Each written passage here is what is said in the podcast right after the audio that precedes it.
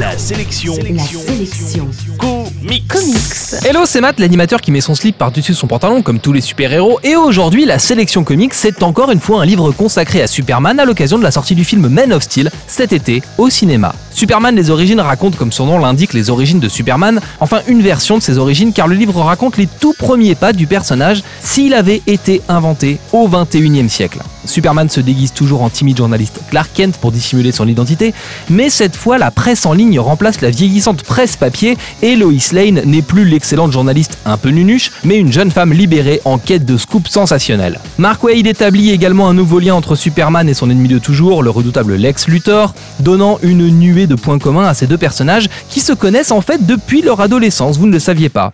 Lenny Liu livre des planches très dynamiques et très punchy, c'est le dessinateur. hein. Son style graphique peut surprendre au premier mais c'est vraiment joli, alors que concernant l'histoire, rien de nouveau sous le soleil, et une fois de plus, on nous raconte les premiers pas du jeune Clark Kent qui vient de quitter Smallville pour s'installer à Metropolis. Mark Waid joue ici avec des éléments vus et revus pour n'apporter qu'une pointe de modernité aux origines de l'homme d'acier. En bref, la sélection comics, c'est Superman les origines, c'est signé Mark Wade et Lenny Liu, c'est dispo chez Urban Comics et ça coûte dans les 25 euros. L'info en plus, si ce Superman des origines est un bouquin assez sympa à lire, il est également complètement obsolète depuis que DC Comics a relancé l'intégralité de son univers. Désormais, les origines officielles de Superman sont celles racontées dans le livre Superman, la genèse de Grant Morrison, dont on vous parlait il y a quelques semaines.